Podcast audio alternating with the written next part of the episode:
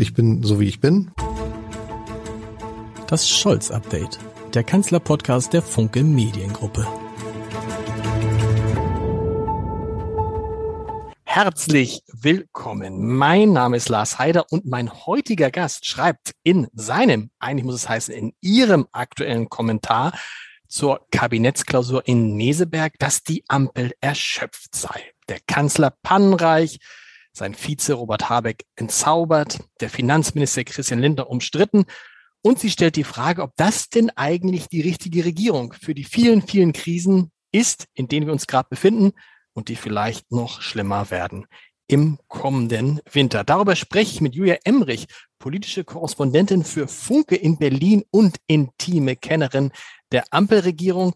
Liebe Julia, mit einem Schwerpunkt auf der FDP. Das ist doch soweit richtig. Ja, Tatsache. Ich begleite die FDP seit einigen Jahren. Ähm, wir haben die FDP und ich, wir haben uns kennengelernt sozusagen, als sie noch ähm, außerparlamentarische Opposition waren. Ähm, als sie rausflog damals 2013, war ich äh, dabei, habe die weinenden Liberalen gesehen und habe sie seitdem begleitet.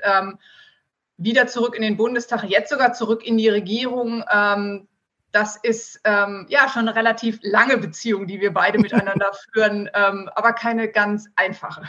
Und das kann ich mir vorstellen. Und man, man sieht jetzt so Christian Lindner, auch jetzt in Meseberg, in, auf einigen Fotos und hat den Eindruck, der steht da und guckt immer so hin und her zwischen Robert Habeck und Olaf Scholz. Ne? Also man hat das Gefühl, der, der Habeck, der erklärt die ganze Zeit die Politik, der Scholz, der macht die Politik und der Lindner macht was? Er bezahlt und sonst Staunt er, mit wem er da regiert?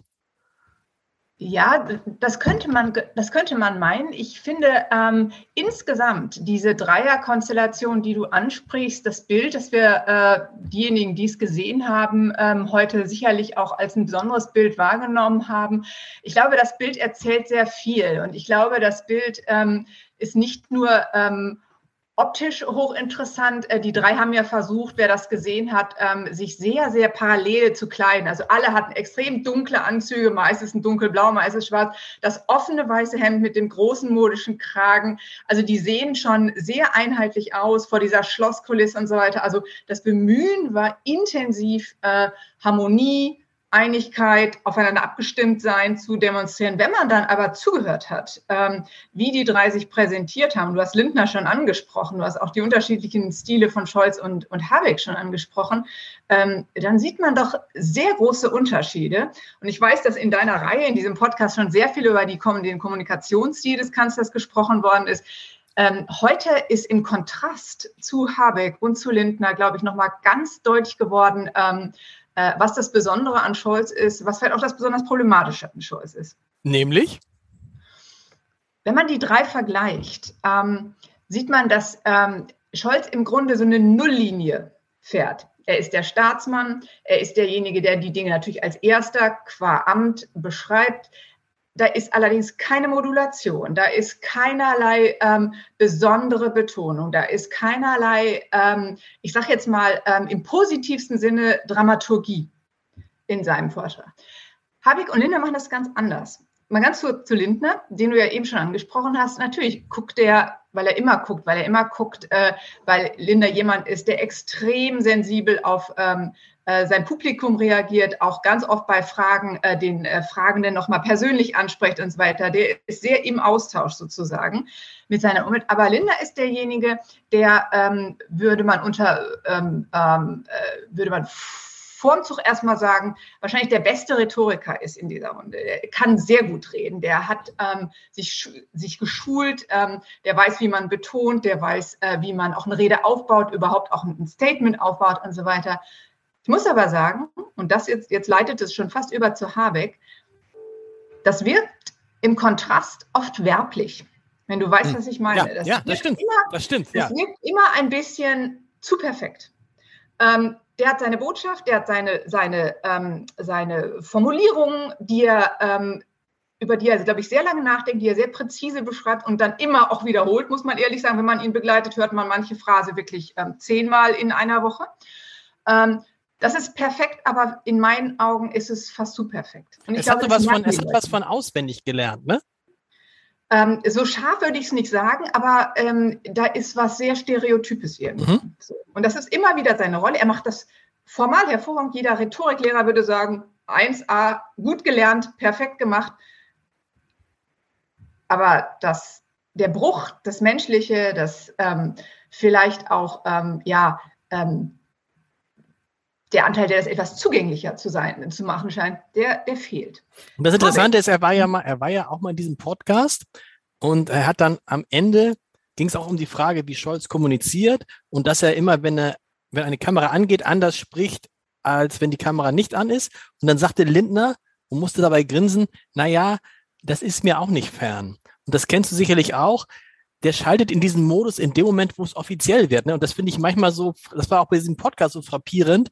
Der hat mit solcher Leidenschaft und Vehemenz davon gesprochen, wie schön es ist, Bundesfinanzminister zu sein, so lange, bis ich anfing und sagte, herzlich willkommen.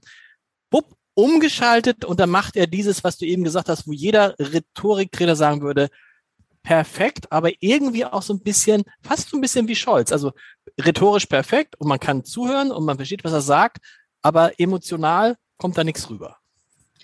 Exakt, das ist meine Wahrnehmung. Äh, wenn man, wenn man ähm, mit, mit ähm, Lindner im äh, Hintergrund spricht, wenn man ähm, am Abend eines Parteitags miteinander zusammensteht oder so, erlebt man ähm, einen Lindner, der, der sehr lässig sein kann, der sehr weich sein kann, äh, der sehr lustig sein kann.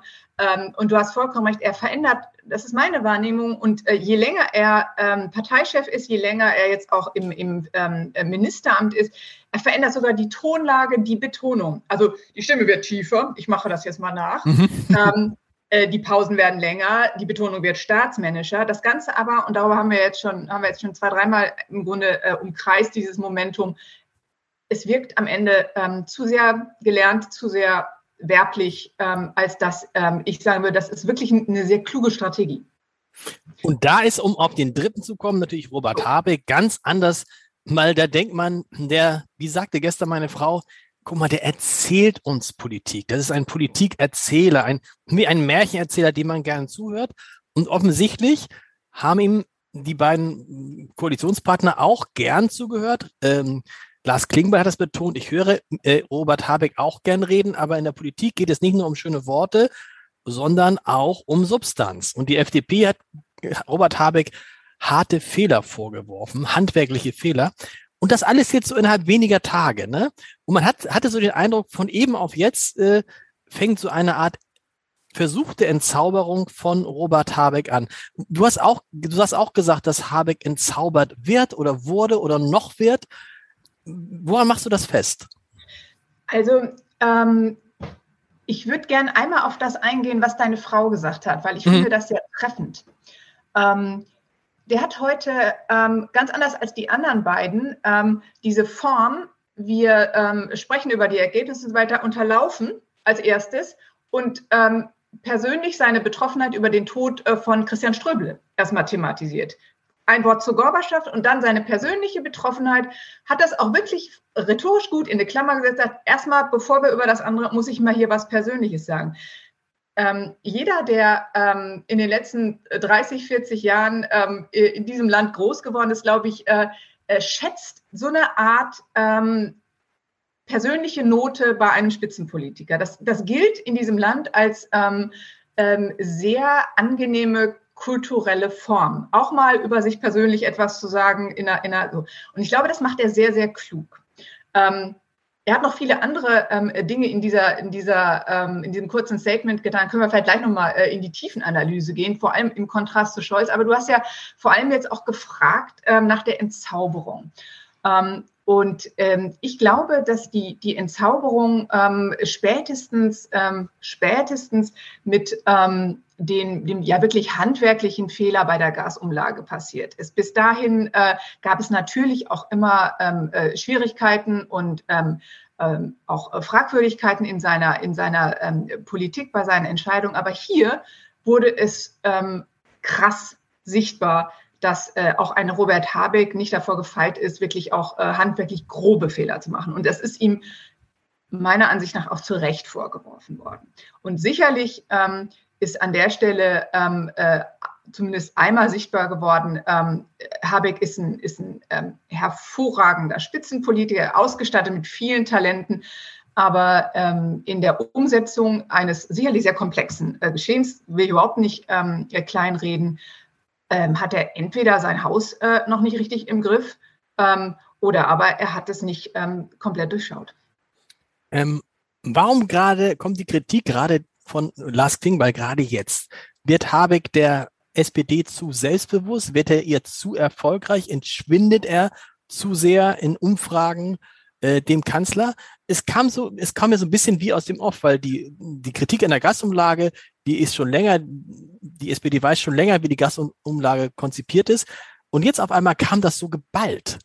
Ich glaube, der SPD, stellvertretende SPD-Fraktionsvorsitzende hat auch noch was gesagt. Also alle haben auf einmal auf Robert Habeck eingeschossen, zwei, drei Tage vor dieser äh, Kabinettsklausur in Meseberg. Zufall? Ja, also äh, Zufall sicherlich nicht. Ähm, ich denke, es gibt zwei Gründe oder unter anderem zwei Gründe. Das eine ist mit diesem ähm, handwerklichen Fehler bei der Gasumlage ähm, hat die SPD, in der die Kritik sicherlich lange schon grummelt, einen echten Punkt. Mhm. Da können Sie sehr solide, ernsthaft Kritik üben, ohne dass man ähm, direkt vorwerfen müsste, ihr macht jetzt Parteipolitik äh, auf eigene Kosten innerhalb der Koalition, ihr zerstört den Laden äh, äh auf, auf, ja, äh, aus Lust und Dollerei oder so. Also es ist ein, es ist ein echter Punkt, den Sie da machen können. Ähm, das ist sicherlich, das ist sicherlich ein Punkt. Und möglicherweise ähm, hat auch der ein oder andere darauf gewartet, dass es mal etwas gibt, was man ganz klar auch, darf man ja nicht vergessen, auch aus sozialdemokratischer Sicht, da äh, ist es ja, ist es ja ein, ein gefundenes Fressen zu sagen, äh, guck mal, ähm, das sind äh, Weltkonzerne, die, die pampern wir da gerade mit Staatsgeldern. Das ist natürlich, das streichelt die sozialdemokratische Seele. Und wenn man das dann umleiten kann, auch noch auf den sehr ähm, beliebten Vizekanzler der Ball lag genau. direkt vorm Tor und äh, ich glaube, da hätte, hätte jeder ihn, ihn ähm, wäre versucht gewesen, ihn reinzulegen. Aber ähm, ich glaube, es gibt, ähm, es gibt, und das ähm, sprichst du mit deiner Frage ja auch schon, es, gibt natürlich auch eine generelle, ähm, generellen Unmut äh, darüber und vielleicht auch eine äh, große ähm, äh, Sorge in der SPD, dass ähm, die Grünen ihnen perspektivisch davonlaufen. Wir haben jetzt mhm. die neue Forsa-Umfrage, ähm, die hast du äh, gesehen, ähm, SPD mit 17 Prozent, schlechtestes Ergebnis äh, seit, seit sehr langer Zeit die Grünen weiterhin relativ stabil, ähm, äh, Mitte 20. Ähm, die Umfrage äh, ist auch persönlich äh, gestellt worden, also ähm, Habeck deutlich vor Scholz nach wie vor. Ähm, das ist nicht, das ist nicht schön. Und wir haben ja in den Landtagswahlen ähm, im Frühjahr gesehen, ähm, SPD und FDP, dann sind wir schon wieder bei Lindner, ähm, äh, profitieren überhaupt nicht im Moment von dieser Koalition. Die Grünen dagegen ähm, profitieren stark. Das könnte ein Punkt sein. Der andere hast du auch äh, gesagt, du empfindest oder auf dich wirkt Robert Habeck sehr, sehr müde. Fast mhm. schon kraftlos, ausgerechnet jetzt, wo es ja darauf ankommt, ganz viel Kraft zu haben. Woher kommt diese Müdigkeit? Also ich ähm, habe es bei Robert Habeck, ähm, ich meine es bei Robert Habeck direkt gesehen zu haben. Mhm. Ich würde diese Diagnose aber auf die ganze Koalition ausdehnen. Mhm. Ähm, ich glaube, ähm, und das, glaube ich, wundert auch niemanden, nach diesem letzten halben Jahr Krieg, Krise, und wir dürfen ja nicht vergessen, dass der ganze Pandemiekram noch nicht mal richtig hinter uns liegt. Also das ist ja so das Grundrauschen, äh, was wir immer auch noch haben.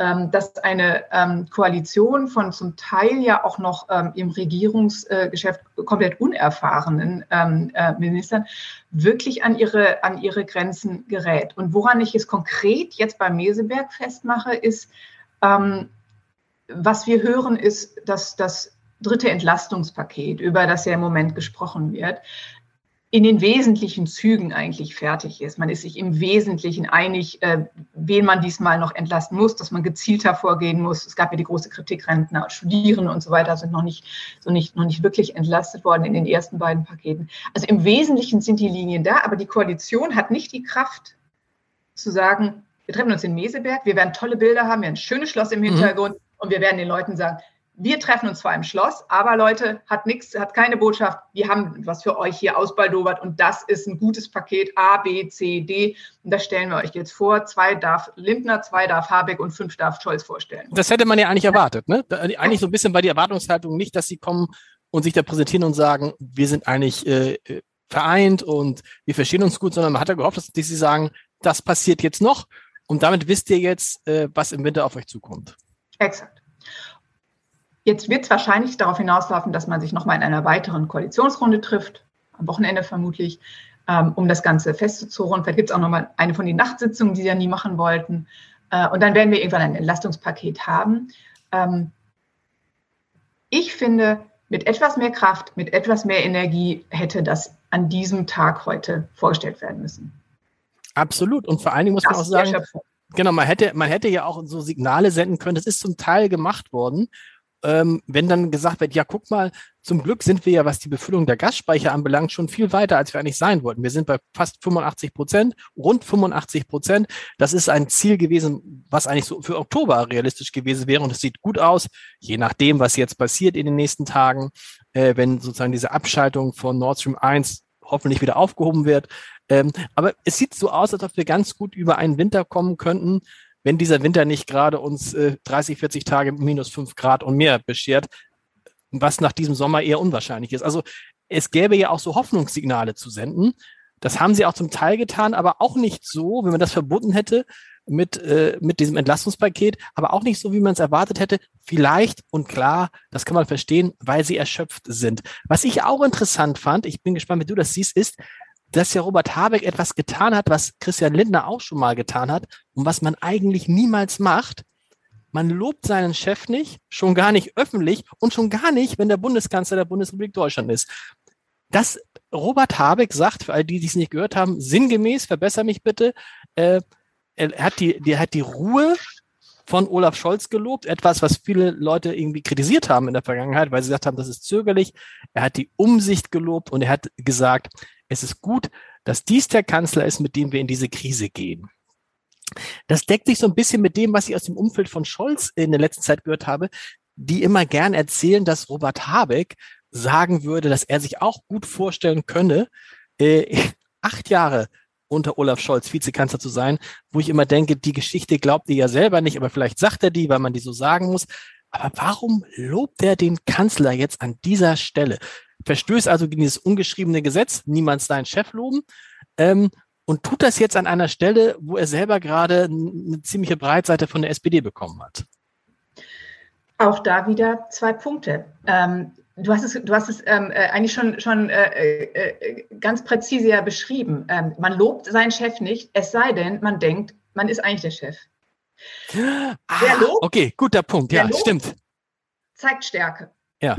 Wer in der Lage ist, die, die Arbeit, das Wesen, den Auftritt eines anderen zu beurteilen öffentlich, zeigt, ich bin in der Lage, das Wesen eines anderen zu beurteilen. Mhm.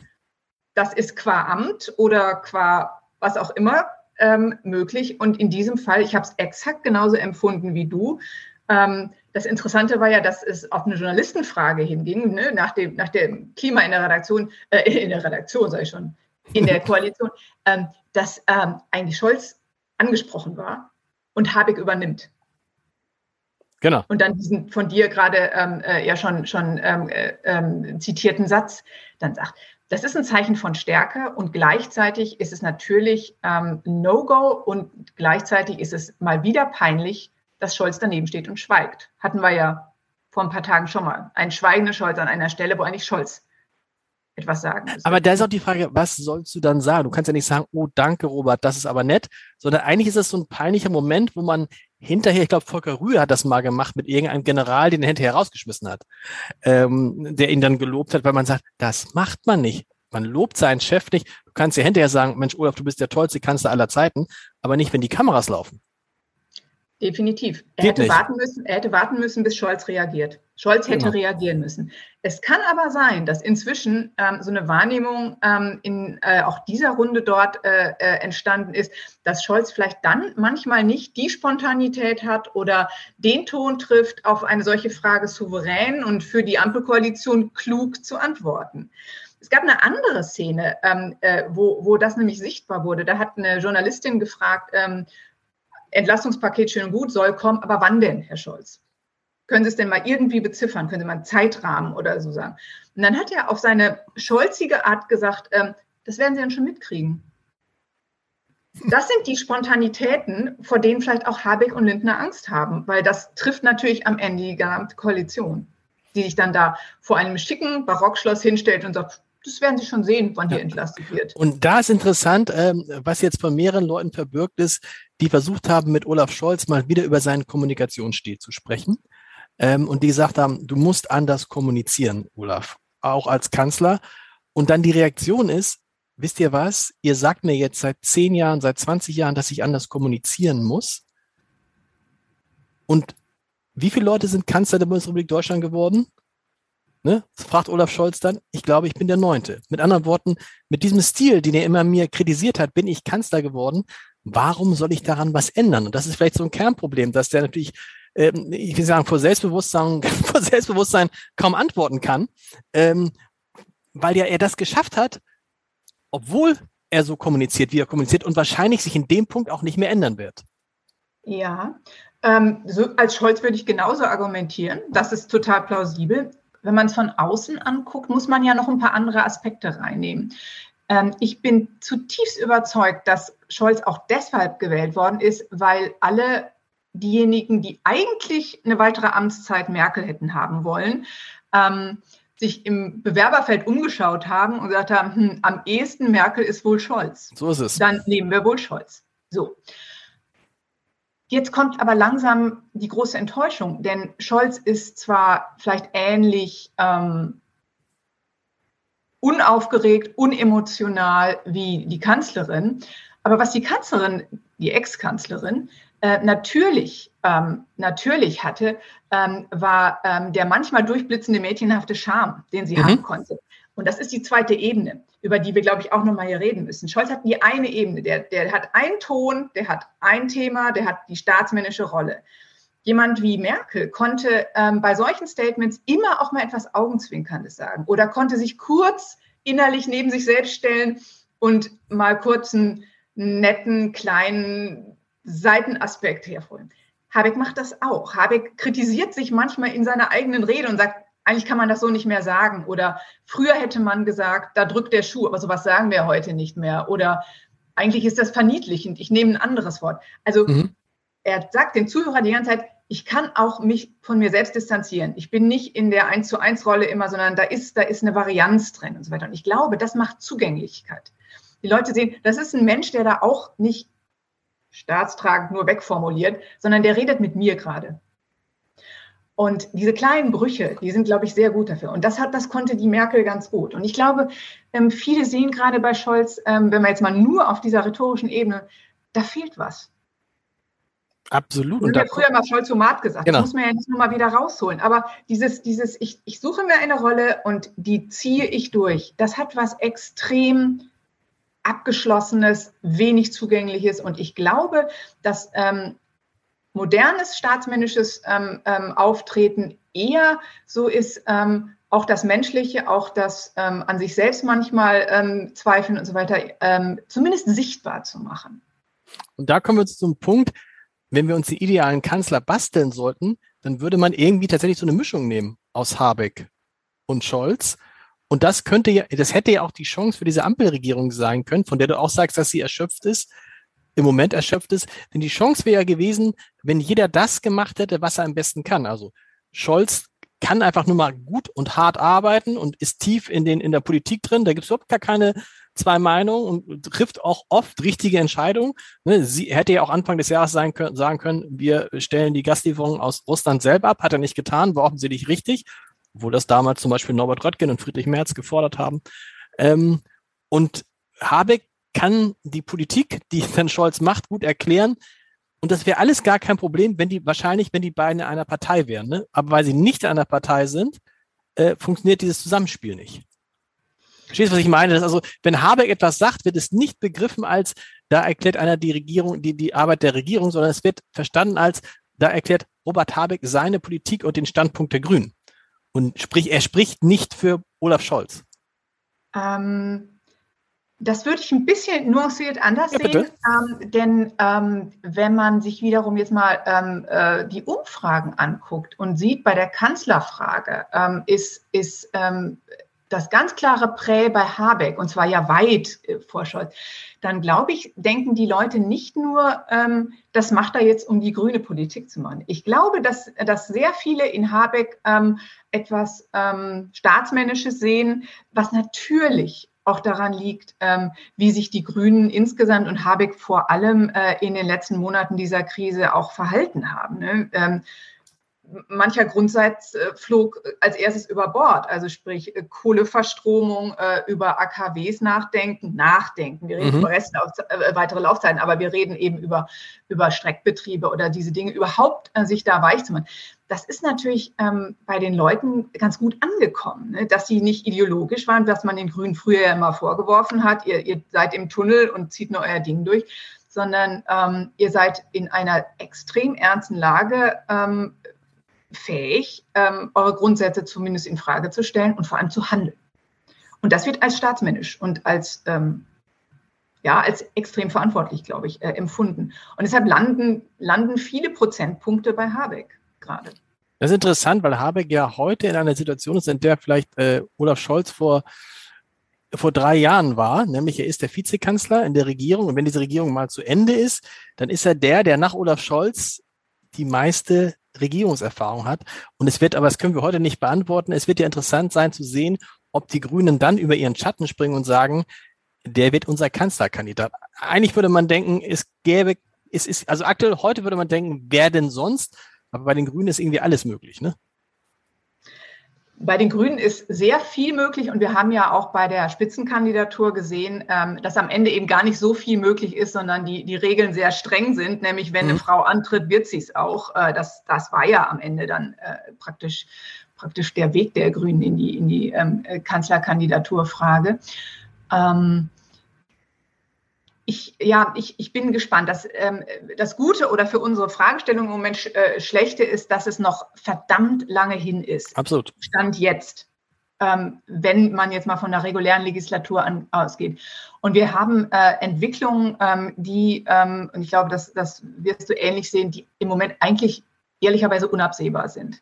Ähm, wir wissen nicht, äh, wie dieser Winter wird, äh, und zwar jetzt ähm, natürlich äh, vor allem vor, vor, dem Hintergrund der Krise der Preise. Wir wissen nicht, ähm, äh, welche Reaktionen das äh, hervorruft. Wir wissen auch nicht, ähm, wer diese Reaktionen für sich zu nutzen wird, wissen, ähm, äh, auch äh, äh, im Sinne von ähm, populistischen Strömungen, die das Ganze aufwiegeln zu ihrem Nutzen.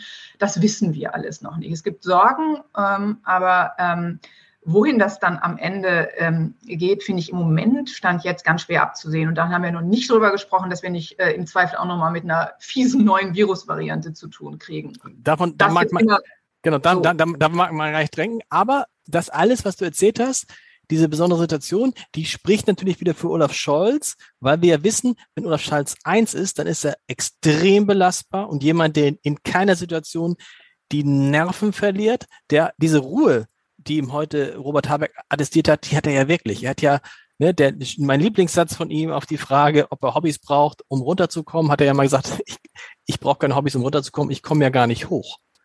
So, und diese, und das kann ja in dieser Phase auch ein Vorteil sein, der dann irgendwann ähm, die Situation wieder ändert. Aber du hast recht, das ist noch lange hin. Deshalb lass uns darüber sprechen, was jetzt gerade ist. Und du hast eine Sache gerade angesprochen, wer, wer profitiert von diesen ganzen Entwicklungen. Und eigentlich wäre es ja rein logisch, dass wenn eine Regierung so erschöpft ist angesichts der Umstände und sich so darstellt, wie sie sich darstellt, ne?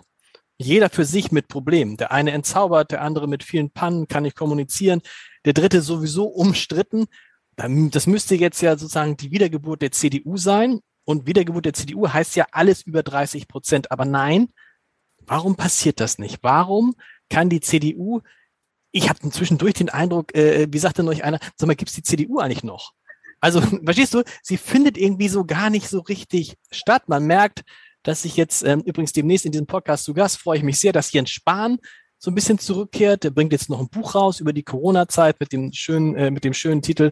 Wir werden uns alle viel zu verzeihen haben. Also da, da kommt was. Aber an sich ist die CDU im Moment so ein bisschen verschwunden, oder? So läuft so neben der Spur. Oder ist mein Eindruck da aus dem fernen Hamburg falsch?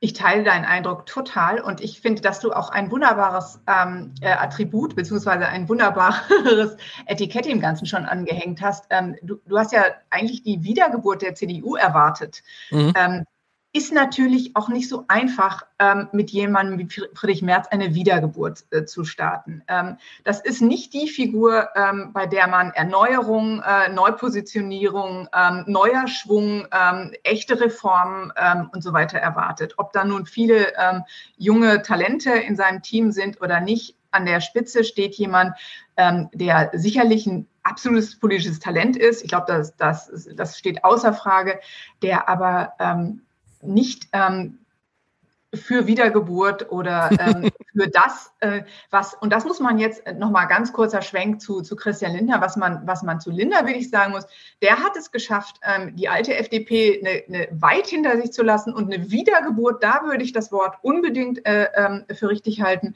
hinzulegen. Ob das nun wirklich am Ende dann in, in Politik endet, aber das ist, war eine Wiedergeburt, ähm, während ähm, bei März wäre ich da sehr vorsichtig mit diesem Etikett. Ist nicht aber auch ein Problem, dass der CDU im Moment so ein bisschen der geborene Partner verloren gegangen ist, nämlich die FDP, um die du dich seit langem kümmerst. Denn im Moment ist die FDP halt so ein bisschen gefangen zwischen den Grünen und der SPD und eben nicht. Man weiß jetzt eben halt, egal was passiert, die FDP entscheidet sich nicht zunächst ähm, für ähm, die äh, CDU und umgekehrt hat man auch festgestellt, nämlich in Schleswig-Holstein, die CDU entscheidet sich auch nicht automatisch für die FDP. Und drittens kommt hinzu, für beide wird es auch gar nicht reichen im Moment mehr zu einer Regierung. Also ich glaube, ähm, dass ähm, vielleicht ist das, ist das ähm, ähm, Wort vom geborenen Partner noch zu früh, aber wir sehen in NRW, bei euch in Schleswig-Holstein, ähm, selbst beim Söder war das ja mal ein Thema, ähm, ist ähm, Schwarz-Grün ähm, möglicherweise das neue Duo. Und ich kann mir gut vorstellen, dass am Ende, wir haben ja eben schon gesagt, wir wollen jetzt noch nicht über die nächste Bundestagswahl reden, weil das einfach zu weit weg ist und wir die Faktoren noch nicht kennen. Aber das sind natürlich Optionen, die dann plötzlich wieder da sind. Und ähm, ich, ähm, ich sehe in, in, in Kiel, ich sehe in Düsseldorf, ähm, wie relativ reibungslos diese neue äh, Farbfamilie zusammenpasst und niemand vermisst die FDP. Das wird, das ist keine gute Nachricht für, ähm, für Christian Lindner. Wir müssen noch mal einmal sprechen über die, über die aktuelle Situation, insbesondere über die Frage, die auch ähm, gestellt wurde im Zusammenhang mit Robert Habeck, ob er nicht ein bisschen zu viel Krise, von Krise geredet hat, ob er nicht ein bisschen zu viel, das erlebt man jetzt in vielen Zuschriften von Hörern und Hörern, von Lesern und Lesern, die sagen, boah, der hat immer alles so schwarz gemacht, hat gesagt, um Gottes Willen, wir können, teilweise können wir froh sein, wenn wir 70 Prozent der Gasspeicher gefüllt haben. Nun sind 85 Prozent der Gasspeicher gefüllt. Man kann fast schon heute sagen, diese große Sorge, die wir alle gehabt haben und weswegen 600.000 Menschen sich Heizlüfter gekauft haben, unter anderem meine Eltern, ähm, die große Sorge, dass wir im Winter kein Gas kriegen werden, die ist wahrscheinlich nicht berechtigt äh, gewesen. Es wird nur unfassbar teuer, das Gas. Hat Robert Habeck in seiner ganzen Art und Weise, wie schön er die Dinge beschreibt und wie offen und ehrlich, muss er sich die Kritik gefallen lassen, dass er da manchmal überzogen hat? Auch Olaf Scholz hat ja mal gesagt, man kann äh, eine Krise herbeireden, das wolle er halt nicht tun, deshalb würde er lieber weniger reden als mehr. Das ist sicherlich ähm, äh, ein sehr, sehr legitimes ähm, äh, Argument äh, bei Scholz. Aber umgekehrt, ich will das auch nicht verteidigen, ich würde es erstmal nur analysieren oder beschreiben wollen, ähm, ist natürlich in einem politischen Prozess es durchaus ähm, strategisch sinnvoll, ähm, Gefahren, drohende Gefahren ähm, plastisch und krass zu beschreiben, um ein Umdenken, um auch eine Bewusstseinsveränderung und vor allem auch um Handlungsoptionen für eine Regierung überhaupt erstmal zu schaffen. Klar. Der Raum, mit dem Christian Lindner losgehen konnte und sagen konnte, okay, ähm, whatever it takes, äh, wir zahlen jetzt und wir gehen nach äh, wo auch immer hin und kaufen das sündhaft teure Gas, ähm, das Flüssiggas, beziehungsweise wir, wir investieren jetzt massiv und so weiter, auch gegenüber den, den, der grünen Klientel. Wir lassen jetzt diese Kohledinger wieder weiterlaufen. All das kannst du natürlich nur machen, wenn du den Rahmen Gefahr ganz weit gezogen hast. Mhm. Ähm, ich würde mal eine Parallele äh, konstruieren wollen. Ähm, das war in der Pandemie auch oft so. Da ist ähm, erst Spahn und später Lauterbach immer vorgeworfen worden, zu dramatisieren und so weiter. Das nervte furchtbar. Gerade bei Lauterbach haben wir irgendwann alle die Augen gerollt, wenn wieder eine Killer-Variante oder sonst wer um die Ecke kam. Ähm, umgekehrt ähm, gibt es ähm, äh, sehr klare, sichtbare ähm, ähm, Auswirkungen solcher, solcher ähm, rhetorischen Strategien. Das Verhalten der Bevölkerung ändert sich. Die werden vorsichtiger und viele Dinge sind dann gar nicht mehr nötig. Also oft ist so ein, so ein ich nenne es jetzt mal so ein, so ein, so ein rhetorisches Framing sehr, sehr effektiv, wenn du Verhaltensänderungen ähm, ähm, evozieren willst, beziehungsweise wenn du auch ähm, einen Rahmen für dein politisches Handeln schaffen willst. Ich will das nicht verteidigen. Mhm. Ich will nur die Strategie beschreiben. Die ja, die Strategie, genau, die Strategie sind ja so. auch insofern geschickt, weil natürlich niemand jetzt Robert Habeck wird vorwerfen können, du hast uns nicht gewarnt, sondern er hat extrem viel gewarnt. Und natürlich ist es auch deshalb geschickt, wenn das jetzt alles nicht eintritt, kann natürlich immer sagen, naja, das ist alles nicht eingetreten, weil ich ja so ein toller Wirtschaftsminister bin und weil der Bundeskanzler so umsichtig ist und weil ihr so eine tolle Regierung habt. Einerseits. Andererseits haben halt 600.000 Deutsche Heizlüfter gekauft, wo alle sagen, wenn, wenn die die anschmeißen, haben wir dann vielleicht ein Stromproblem. Also das ist ja schon, ich sag mal, das ist ein schmaler Grad, auf dem man da unterwegs ist als Politiker, wenn man es in die eine oder andere Richtung übertreibt. Mit Sicherheit. Und ähm, ich möchte ähm, ich möchte das immer kritisieren können, ich möchte aber nicht in deren ähm, Rolle unbedingt stecken und äh, diesen schmalen Grad immer finden müssen. Ich halte das für äh, eine extreme Herausforderung, den zu halten, vor allem in einer, in einer offenen Lage. Äh, ex post können wir immer sagen, aber guck doch mal, die Gasspeicher ja. füllen sich doch. Ähm, du hättest doch gar nicht. Oder Parallelbeispiel Pandemie. Nun schau doch mal, äh, so viele Corona-Patienten sind doch gar nicht auf Intensiv. Ex post ist die Lage immer ganz klar. Aber ex ante ähm, sehen wir oft ähm, drei, vier, fünf Szenarien. Und dann, dann sei mal derjenige, der sagt, so, und jetzt bereite ich eine Bevölkerung auf etwas vor. Entscheide ich mich immer für die Mitte? Stimmt. Hast du eigentlich den Eindruck, dass ihr Berliner, ihr Berliner Politikjournalisten mit der Regierung, was das anbelangt, manchmal zu hart umgeht? Denn tatsächlich, wenn ich von die Frage stellte, warum ist Robert Habeck erschöpft, stelle ich jetzt schon wieder fest, was für eine bescheuerte Frage. Na klar ist er erschöpft.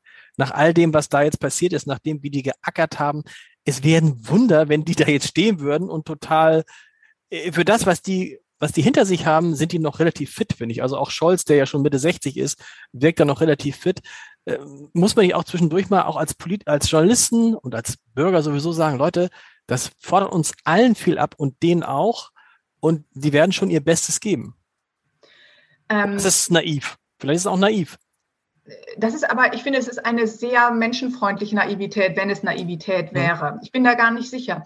Ich glaube, es sind zwei Sachen. Ähm, ich glaube, es ist immer ähm, gut, auch auf die menschliche Ebene zu gucken, sehen, wer ist das, wer, was machen die ähm, und so weiter. Das sollte einen aber nicht entbinden, sie äh, in der Verantwortung ganz klar zu, zu bewerten und auch äh, Probleme auszusehen. Denn man darf ja nicht vergessen, Robert Habeck, wie auch Scholz und alle anderen, steht er ja nicht alleine und muss es wuppen. Der hat einen Riesenapparat, der mhm. hat eine juristische, gigantische Abteilung, der hat ähm, äh, Berater und so weiter. Jetzt kannst du wieder sagen, es macht die Sache am Ende nie einfacher, weil zehn Juristen, zwölf Meinungen. Ähm, dennoch, ähm, er muss es nicht alleine machen und er hat ähm, wahrscheinlich die beste, äh, den besten Support für seine Entscheidung, die man sich denken kann. Ähm, dennoch, er muss raus und es nachher erklären. Und ähm, das ist das eine. Und das andere, er muss es in einer ja, sicherlich ähm, komplizierten Koalitionssituationen mit ähm, FDP, SPD, Grünen in ihren ganz unterschiedlichen Herkünften auch immer wieder äh, zu einer Einigung bringen. Ne? Denn diese Ebene vergessen wir ja oft, ähm, wenn wir, wenn wir äh, schnellere Entscheidungen und so weiter ähm, fordern. Das muss ja immer auch rückgebunden werden an Fraktionen, die mitziehen müssen, am Ende an Parteitage das spielt ja immer eine Rolle.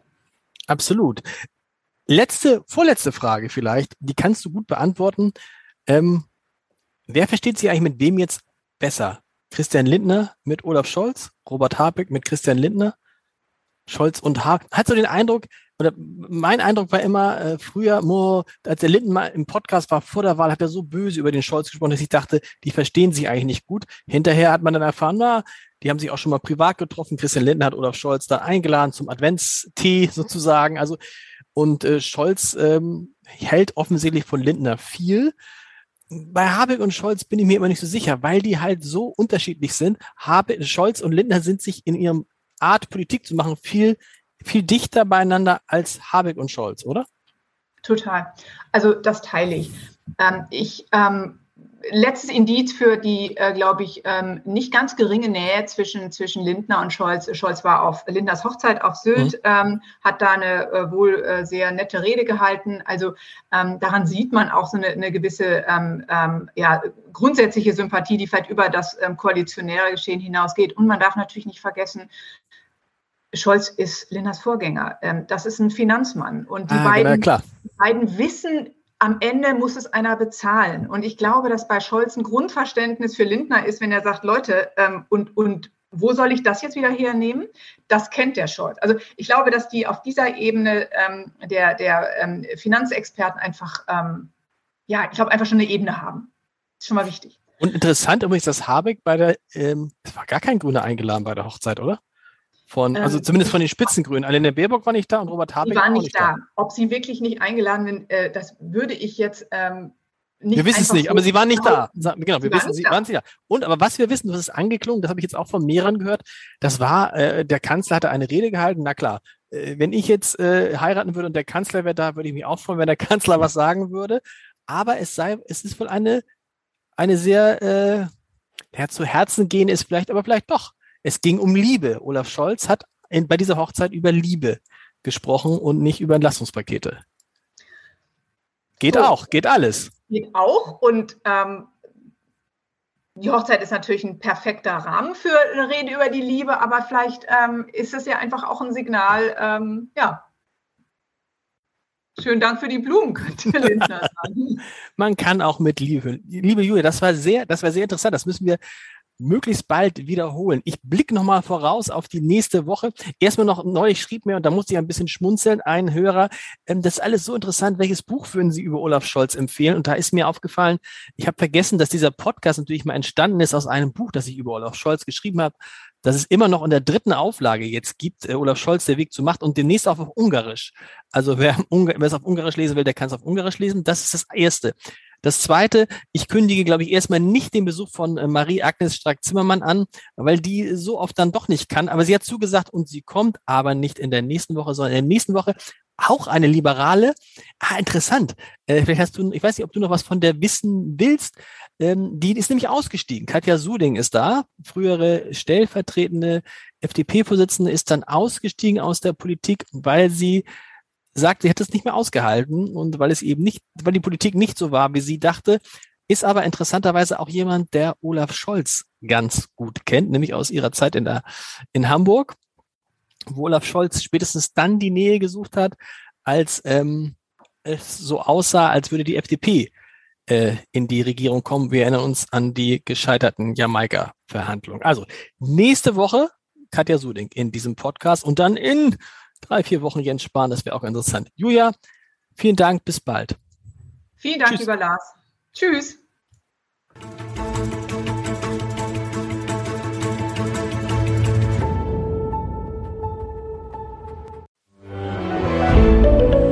Ein Podcast von Funke.